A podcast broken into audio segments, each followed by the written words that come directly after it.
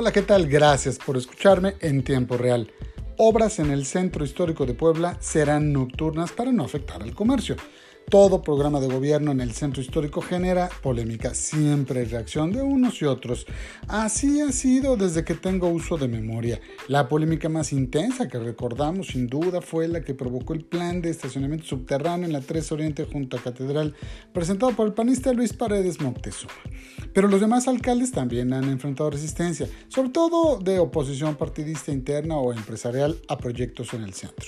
Quizá por falta de pericia en la concertación, quizá por dudas razonables de sus críticos, tal vez por escasa habilidad de sus secretarios a controlar la reacción. En el caso de las obras en el corredor 5 de mayo, presentadas por el Ayuntamiento de Claudia Rivera, enfrenta críticas de propios extraños, quizá más de los propios Morena que de los extraños empresarios. El caso es que el mismo Gabriel Biestro, líder del Congreso del Estado, que regidores opositores a la alcaldesa y ayer Fernando Treviño, líder de la Coparmex, han hecho público su rechazo a las obras. Ayer que platicé con la secretaria de Economía del Ayuntamiento, Carmen Calderón, me aseguró que no habrá daño al comercio durante las obras porque se ejecutarán en la noche y eso evitaría reducir la afluencia de consumidores durante el horario laboral.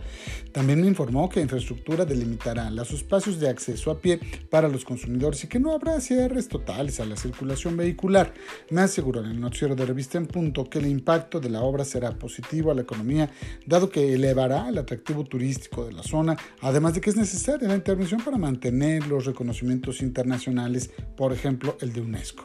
De hecho, me compartió que han apoyado en la pandemia a 130 establecimientos del centro y están por entregar 360 nuevos estímulos, además de 643 fuera del centro a comerciantes de entre 0 y 10 trabajadores en cualquier giro comercial con 10 mil pesos a fondo perdido. Bueno, ahora bien, ya se emitió la convocatoria para participar en el programa emergente y se cierra el 9 de septiembre. También anunció que habrá mesas de retroalimentación con la iniciativa privada para plantear sus preocupaciones y conozcan los avances de las obras.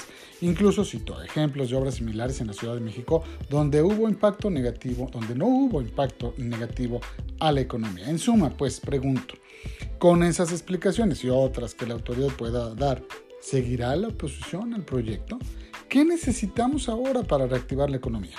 dejar todo como está para que lleguen ríos de compradores al centro o mejoramos las condiciones de la zona para que haya incentivos a fin de acudir a comprar. Postdata.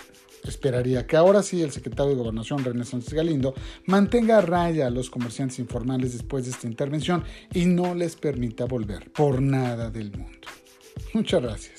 Nos escuchamos mañana.